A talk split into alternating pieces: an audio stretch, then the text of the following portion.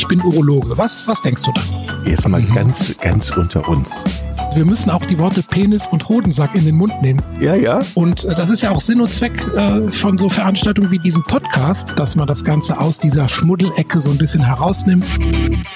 Herzlich willkommen zu einer neuen Folge Pinkelpause. Moin, Chris. Hallo, Jochen. Wie ist die Lage? Ja. Das hat aber jetzt lange gedauert. Mittelhoch tief. Ja. Gehst du schon die Körperregion durch? ja, wir sind ja immer untenrum unterwegs, aber so, ja, ja, ist halt, wird Zeit, dass der Frühling kommt. Ja. Wie geht's dir? Ja, heute hat es hier geregnet in Nordfriesland. Das ist ja. herrlich. Das ist herrlich, dieser Regen. Herrlich, ja. Ich war am Wochenende in Amsterdam. Ja. Da war ein, ein Wind. Du konntest fast nicht auf die Straße gehen, so eisig. Hm. Ja. Und so sitze ich halt hier in meinem Kämmerlein und. Und freust dich darauf, dass wir Podcast machen. Freue ich mich immer drauf. Ich hoffe, du auch. Ja, heute geht es um Prostatakrebs. Für viele ein großes Thema. Heute geht es um die Früherkennung. Fangen wir vorne an. Was ist Prostatakrebs? Ähm, Prostatakrebs, wir hatten schon einige Folgen zum Prostatakrebs. Ich habe jetzt diese Folge nochmal zum, speziell zur Früherkennung ähm, gemacht, weil das so enorm wichtig ist und weil wir in Deutschland immer noch weit, weit, weit hinterher hinken mit unserem, ja mal, ähm, Ansicht, wie Früherkennung bei Prostatakrebs zu sein hat. Prostatakrebs ist halt die bösartige Erkrankung der, der Prostata, ist der häufigste äh, Tumor des Mannes in Deutschland, also die häufigste Krebserkrankung und die zweithäufigste Todesursache nach Lungenkrebs. Also sterben immer noch jedes Jahr etwa 15.000 Männer an diesem Tumor. Und ja, da brauchen wir eigentlich nicht weiter zu diskutieren, wie wichtig da eine Vorsorge, eine Früherkennung, ein Screening ist. Und das soll heute nochmal unser Thema sein, weil das ja auch immer wieder in der Presse diskutiert wird. Welche Vorsorge oder Früherkennungsmaßnahmen sind sinnvoll? Welche soll man denn sein lassen? Mhm. Und das ist so, so wichtig. Ähm, da müssen wir nochmal. Lass uns nochmal ganz, lass uns noch mal ganz kurz die, die Altersstruktur eingrenzen. Wer wen betrifft das am häufigsten und wer stirbt am Ende auch am häufigsten? Hm. Es sterben die Leute, und damit sind wir eigentlich direkt schon mittendrin in, in, der, in der Antwort auf diese Frage der modernen Früherkennung. Es sterben die Leute daran, die das Früh- oder Prostatakrebs tritt so ab Mitte 40, 50 überhaupt auf. Es gibt praktisch bei unter 40-Jährigen keinen Prostatakrebs. Dann nimmt es aber sehr stark an Häufigkeit zu.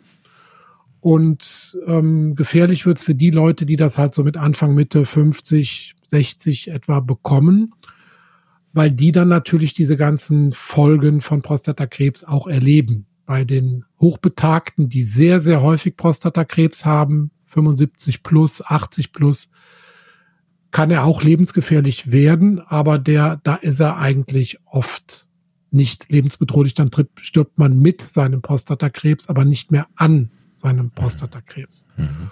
Und deshalb müssen wir genau die Gruppe identifizieren, die von der Früherkennung profitiert und in der Früherkennung die richtigen Methoden anwenden. Und das passiert in Deutschland noch überhaupt nicht. Also das ist tatsächlich, ja, kann man eigentlich noch sagen, eine Katastrophe. Okay, kommen wir gleich nochmal zu. Ich will einmal noch einen Sprung zurück. Diese Prostata, welche Funktion hat die? Viele werden die Prostata vom Namen her kennen, aber das nicht genau zuordnen. Ich frage für einen Freund halt. Fragst für einen Freund, okay. Die Prostata gibt einen Großteil, produziert einen Großteil der Samenflüssigkeit. Ne, die liefert also für die Spermien zum einen so ein, so ein äh, gelartiges Schutzkissen von der Konsistenz her, die ähm, produziert Eiweiße und, und Nährstoffe für die Spermien. Die produziert ein Enzym, nämlich eben dieses PSA, was das Sperma dann wiederum verflüssigt. Also hat viele Funktionen Bezug auf die, äh, auf die Spermaqualität und den Spermientransport und macht sogar zusammen mit den Samenblasen weit über 95 Prozent der Samenflüssigkeit aus, das Sekret der Prostata. Also wir brauchen es in der Phase des Lebens, wo wir äh, uns vermehren wollen. Da ist das Sekret der Prostata äh, unabdingbar.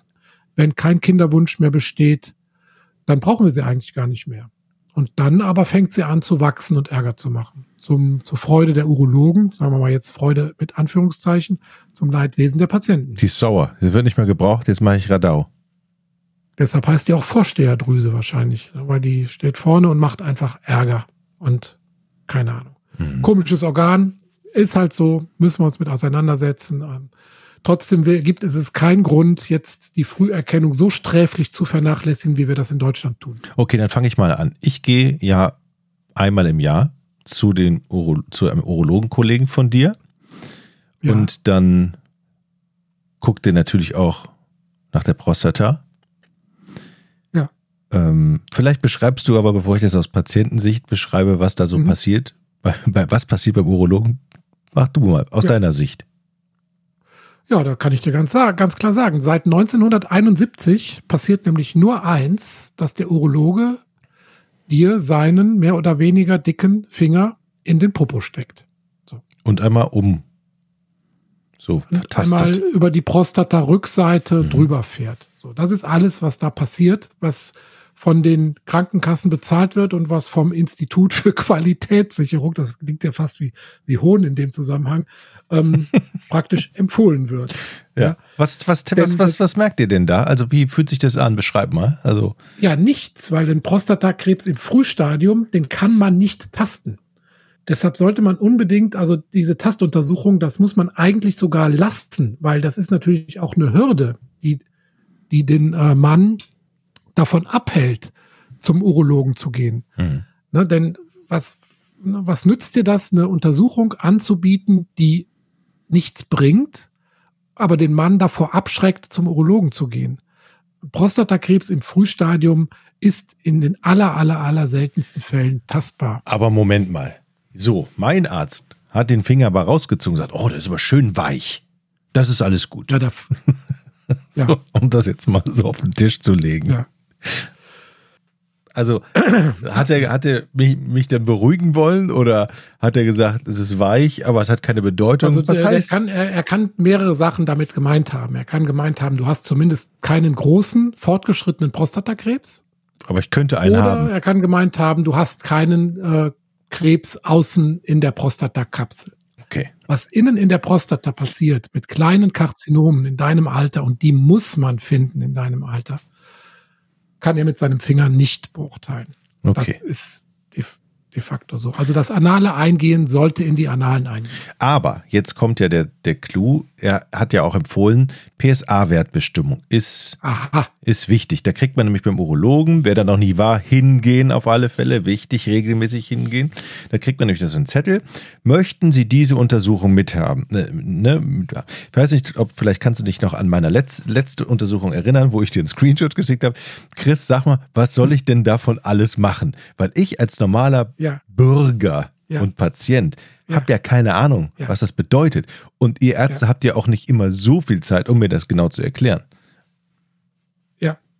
Ja, die Zeit haben wir aber hier in der Pinkelpause. Deshalb machen wir das jetzt auch. Ähm, also, den PSA-Wert, den sollte wirklich ab 45, spätestens 50 jedermann machen lassen. Einmal zumindest.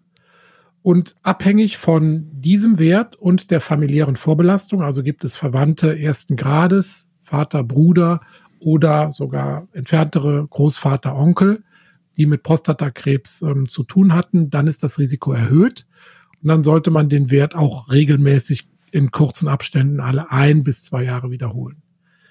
Wenn der Wert in dem jungen Alter, sage ich jetzt mal, 50, Anfang 50, okay ist, unter 1,5, dann besteht ein sehr geringes Risiko. In, jetzt in dem Stadion jetzt oder in, für die nächsten Jahre? Ja, dann besteht äh, äh, ein sehr geringes Risiko, einen Prostatakrebs zu entwickeln für die nächsten Jahre. Dass du aktuell keinen hast, ist sehr gering und dass du auch keinen entwickelst. Und wie viele Jahre reden sogar wir denn da? Laut, hm? hm? Entschuldigung. Von, genau, kann man sogar laut aktueller Empfehlung den nächsten Kontrollwert erst in fünf Jahren machen. Ah, Denn okay. das ist ja momentan, ähm, wer macht zurzeit den, den äh, PSA-Wert? Das sind die Männer, die Angst haben, die sich um ihre Gesundheit kümmern wollen und die das aus eigenem Antrieb diese paar 20 Euro investieren. Und das ist mehr oder weniger altersunabhängig. Also wir haben da sowohl die 45-Jährigen bis hin zu den 80, 85-Jährigen, die wollen dann auch noch den PSA-Wert haben. Ein, ein, Urologe, der auch ein bisschen Geld nebenher verdienen will, der wird das nicht verneinen, weil ne, die Frage ist halt, welche Konsequenzen zieht man daraus? Nur wenn man so vorgeht mit diesem Gießkannenprinzip, jeder, der mal will, der kann mal, und die meisten machen es aber dann doch nicht, da erwischt man nicht die richtigen Männer, dann screenen wir die falschen Personen mit so einem Vorgehen. Mhm. Und deshalb sollten einfach alle Männer ab Anfang 50 diesen Wert bestimmen lassen. Diese, dieses Geld würde ich auf jeden Fall empfehlen zu investieren. Aber dann ist wichtig, daraus die richtigen Konsequenzen zu ziehen. Also 90 Prozent werden unter 1,5 liegen. Und die brauchen erst, die haben ein sehr geringes Risiko, die brauchen erst in fünf Jahren wieder einen Wert machen zu lassen. Und wenn der immer noch so niedrig ist, dann wirklich, dann ist das Lebenszeitrisiko extrem gering. Dann gibt es eine mittlere Risikogruppe, die haben dann einen Wert so zwischen 1,5 und 3. Die haben schon, sagen wir mal, das sind etwa 9 Prozent dann. Ja, du merkst schon, wir, eine Gruppe war 90 Prozent, diese zweite Risikogruppe sind 9 Prozent. Da muss man alle ein bis zwei Jahre den Wert bestimmen und wirklich gut auf den Verlauf achten. Die haben mittleres Risiko, das sind die Leute, ja, da kann was passieren. Sind aber nur zehn Prozent der Männer. Du mhm. merkst also, wir filtern. Wir machen nicht mehr dieses Gießkanne jeder, jedes Jahr und ne, bis, äh, bis zum Tode, sondern risikoadaptiert und populationsbasiert. Und dann gibt es die dritte Risikogruppe, wo das äh, schon über drei ist bei der Erstbestimmung Anfang 50. Die haben ein hohes Risiko. Da muss man auch direkt schon Richtung Bildgebung, also weitere Diagnostik äh, empfehlen. Und ähm, die profitieren auf jeden Fall davon. Also wenn man die erwischt, kann man die Sterblichkeit an Prostatakrebs deutlich senken. Ich nehm, entnehme daraus, Finger in Po lassen wir weg. Die Krankenkasse zahlt. Mexiko, die Krankenkasse genau. bitte die Kohle, die man im Finger im Po bezahlt, dann ja. lieber auf den PSA-Wert drauf. Die Finger im Po kostet Zeit, kostet Überwindung, bringt überhaupt gar nichts, 0,0 und ist reine, ja, Beruhigung des Patienten, der, genau, dass der Arzt sagt, ja, ihre Prostata tastet sich weich. Aber ja, du bist ja Urologe. Ich meine, ich möchte nicht wissen, wie viel Finger du so, also drin Tausende. hattest. Tausende. Und bei jedem Mal. Also in, in mir drin, nee, das sage ich dir nicht. Aber, aber wie viele Prostatä ich getastet Genau, genau. Das wollte ich sagen. Aber Tausende. Ja, aber da musst du dir bei jedem Mal gesagt haben, innerlich, ist das ein Scheiß. Ja, ich sag halt irgend, ich sag halt immer, ich kann die Außenschale ihrer Apfelsine tasten. Ob innen ein Kern ist, kann ich nicht tasten. Mhm. Es wäre so, als ob du eine Frucht außen abtastest und versuchst zu äh, raten, wie viele Kerne innen drin sind. Geht nicht. Mhm. Okay. Ja, gut, ich gebe zu, die meisten Karzinome entstehen in der Außendrüse, in der Kapsel. Manche kann man tasten, aber das sind keine Frühkarzinome mehr. Das sind fortgeschrittene Karzinome. Okay. Und das ist dann nicht mehr Früherkennung, das ist Späterkennung. Und ähm, andere Länder sind da wesentlich weiter und es gibt auch gute Daten. Es gibt zum Beispiel eine europäische Studie, die seit Anfang der 90er läuft, mittlerweile 180.000 Männer überblickt in neun Ländern, nicht in Deutschland natürlich. Ähm, und die zeigten, dass man die Sterblichkeit an Prostatakrebs um 20 Prozent senken kann. Und das ist sogar das Screening nach dem Gießkannenprinzip. Also die wurden praktisch populationsbasiert ähm, hm. äh, da eingeschlossen. Es wurde einfach alle Männer in dieser Altersgruppe da reingeschlossen und dann aber auch so nach dem Schema alle zwei Jahre weiter diagnostiziert. Es wurde nicht verfeinert, dieses ähm, Screening. Und selbst dann kann man um 20 Prozent die Sterblichkeit am Prostatakrebs senken. Die Kritik von dem E-Quick ist, dass das generelle PSA-Screening ähm, den Schaden, den man durch potenzielle Überdiagnostik produziert, nicht aufwiegen kann. Ja, das heißt also, wir, die sagen, wir entdecken zu viele Frühstadien, zu viele kleine Karzinome, behandeln Männer ähm, unnötig und schaden damit mehr, indem wir die impotent und inkontinent machen und die wären gar nicht an diesem Prostatakrebs potenziell gestorben. Teilst und du diese Einschätzung? Da, Ja, ich kann das nicht so ganz von der Hand weisen, weil wir halt nichts Besseres haben momentan, um die Bösartigkeit und die Gefährlichkeit einzuschätzen. Aber wenn wir das zugrunde legen, was wir, was wir jetzt besprochen haben, gibt es eine familiäre Vorbelastung und wie ist der PSA-Wert in Bezug auf das Alter? Mhm. Dann, es gibt auch da so einen so ein, äh, Risikokalkulator, da kann man seine Daten eingeben, auch noch Symptome und so weiter. Ich hatte 1,1 im letzten Risiko Jahr. Ja, dann brauchst du eigentlich erst in fünf Jahren wieder. Dann kannst du also die nächsten drei Jahre mit deiner Frau schön essen gehen von dem Geld. Mhm. Und dann aber solltest du ihn wieder machen. Kann der von dann innerhalb von fünf Jahren dann auf drei springen? Theoretisch ja, aber das, wie gesagt, unwahrscheinlich. Passieren kann ohnehin alles. Oh, das äh, haben wir ja gelernt. Mhm. Aber ähm, du gehörst dann in diese, zu diesen 90 Prozent niedrige Risikogruppe. Ich beispielsweise bin in der mittleren Risikogruppe. Hm. Aber stabil seit Jahren. Aber ich lasse den regelmäßig. Ich bin sogar ein bisschen, was in alle sechs bis zwölf Monate kontrolliert. Aber ich bin vorbelastet. Däh. Hm. Dann würde ich auch tatsächlich jedes Jahr ja? weiterhin machen. Ja. Dann musst du dann doch deiner Frau erst sagen. Was po, erst was Positives und jetzt haust du mir, okay. Ja, also Vater hatte, aber mit, Vater. Mit 70 oder so, 75, mit 75, irgendwie sowas. Ja, das ist 70, 70, würde ich heutzutage noch als jung äh, einschätzen. Aber ja. auch das ist wiederum eine Kunst, dass man irgendwann auch mit dem PSA-Wert wieder aufhören muss. Hm. Weil es ja kein, kein also einen 85-Jährigen noch einen PSA-Wert aufzuschwatzen, sage ich jetzt mal, macht keinen Sinn. Es Doch für den Arzt, für die Kasse des Arztes macht das Sinn. Ja, genau, das ist ja das hm. Problem. Hm. Ähm, weil es keine Konsequenzen hat. Man würde diesem Mann mehr Schaden als Nutzen. Und viele sind halt einfach so gewohnt, machen jedes Jahr den PSA und man schafft es nicht, damit aufzuhören. Ja, hm. ähm, ja. Jetzt, also wie gesagt. Hm, ich habe noch eine Frage. Ich, jetzt vorbelastet. Was hat das auch irgendetwas mit einer der Lebensweise zu tun, wie man das Risiko, diesen Krebs zu bekommen, erhöht? Weil jede, jedes, jeder Krebs hat ja immer irgendwie, hör mit dem Rauchen auf, lauf schneller, nimm ab. Was ist denn mit dem Prostatakrebs? Ja, also nachgewiesene Risikofaktoren, die wirklich in diese ähm, äh, Berechnungen, diese Kalkulator äh, eingehen, sind halt Alter und familiäre Vorbelastung. Mhm. So. Es gibt andere Risikofaktoren wie chronische Prostataentzündung und so weiter, die werden diskutiert und die kann man aber nicht so sauber wie Alter ist nun ein Fakt und familiäre Vorbelastung gibt es auch nicht viel zu diskutieren. Deshalb kann man das sehr, sehr gut berechnen und klar als Risikofaktor definieren.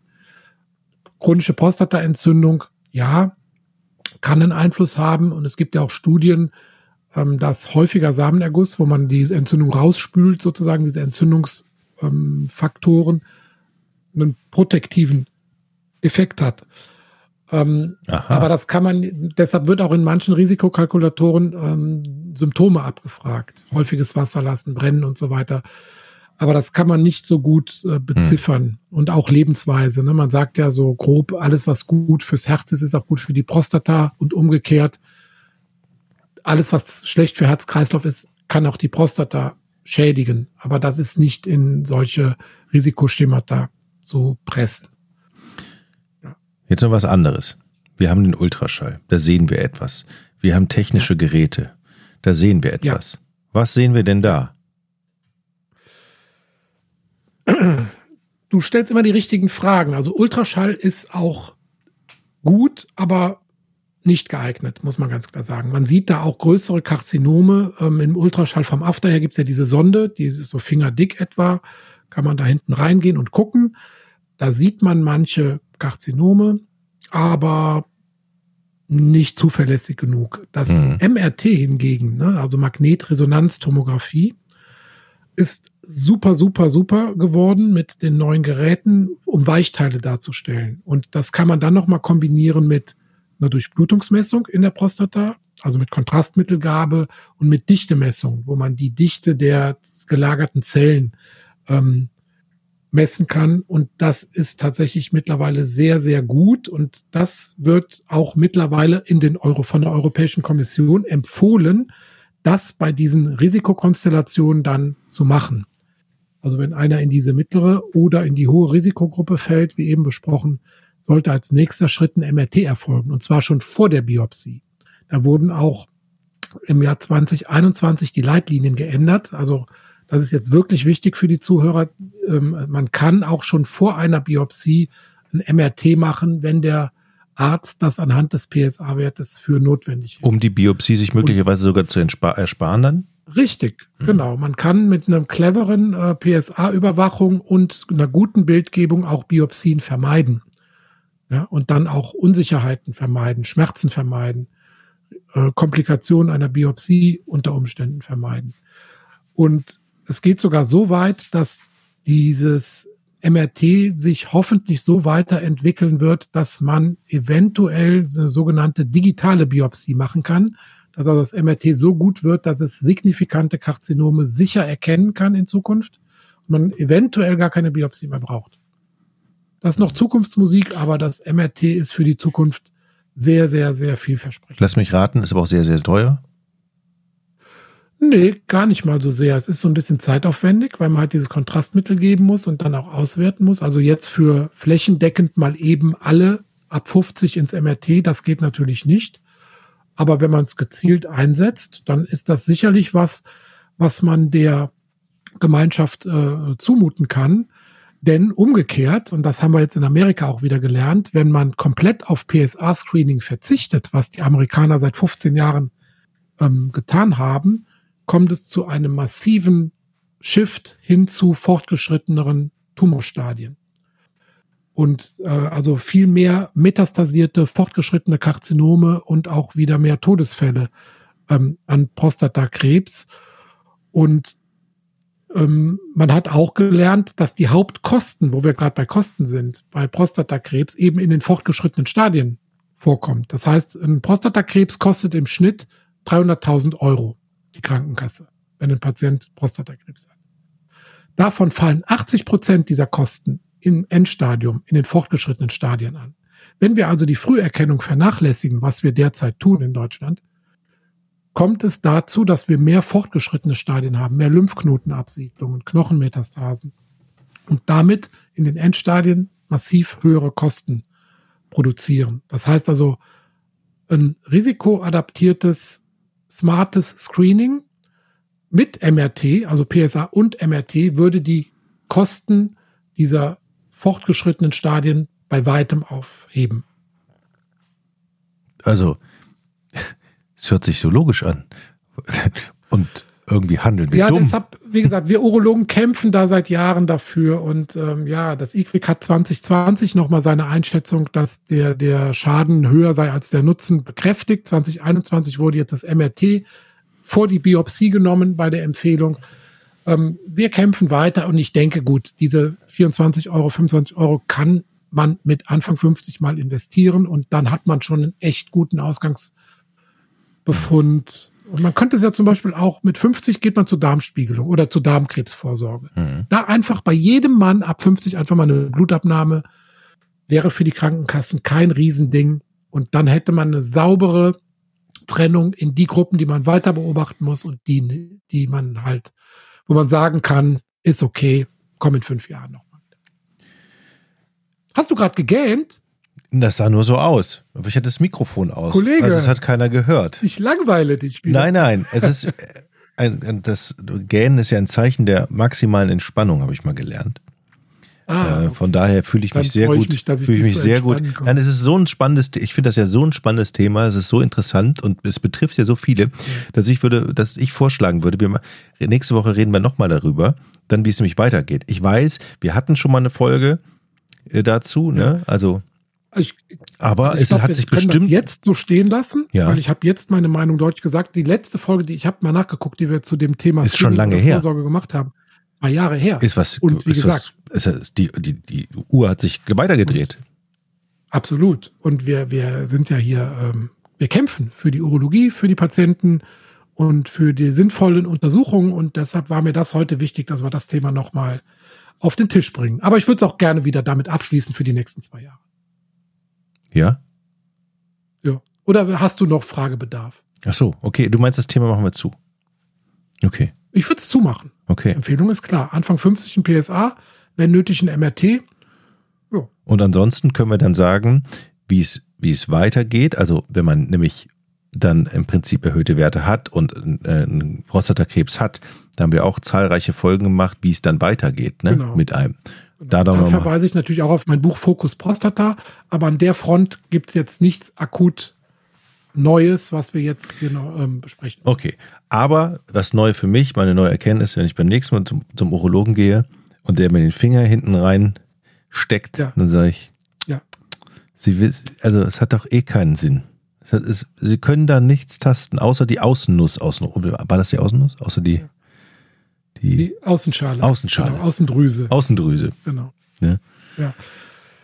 Ja, ich weiß, weiß jetzt nicht. Also das ist natürlich auch so ein bisschen, man kann ja auch nicht sagen, geh zur urologischen Vorsorge und es passiert gar nichts. Hm. Das ist so ein bisschen auch einfach, ja. Zeitvertreib, keine Ahnung. Es ist auf jeden Fall, also man kann schon mal Hämorrhoiden entdecken oder irgendwas, ja, ja. aber äh, für Prostatakrebs kannst du es echt vergessen. Ja, aber vielleicht hat der eine andere trotzdem Lust, dahin zu gehen dann. So. Also ich meine. Gut, das ist dann wieder ein anderes Thema. Ne? Aber so, fassen wir zusammen. Vorsorge ist trotzdem gut. PSA-Wert haben wir geklärt. Hingehen, also nicht hingehen, ja. ist das Schlimmste, was man machen kann. Okay, Chris, dann vielen ja. Dank für heute und bis zur nächsten ja. Woche. Freue mich. Ciao. Tschüss. Ich bin Urologe. Was, was denkst du da? Jetzt mal mhm. ganz, ganz unter uns. Wir müssen auch die Worte Penis und Hodensack in den Mund nehmen. Ja, ja. Und äh, das ist ja auch Sinn und Zweck äh, von so Veranstaltungen wie diesem Podcast, dass man das Ganze aus dieser Schmuddelecke so ein bisschen herausnimmt.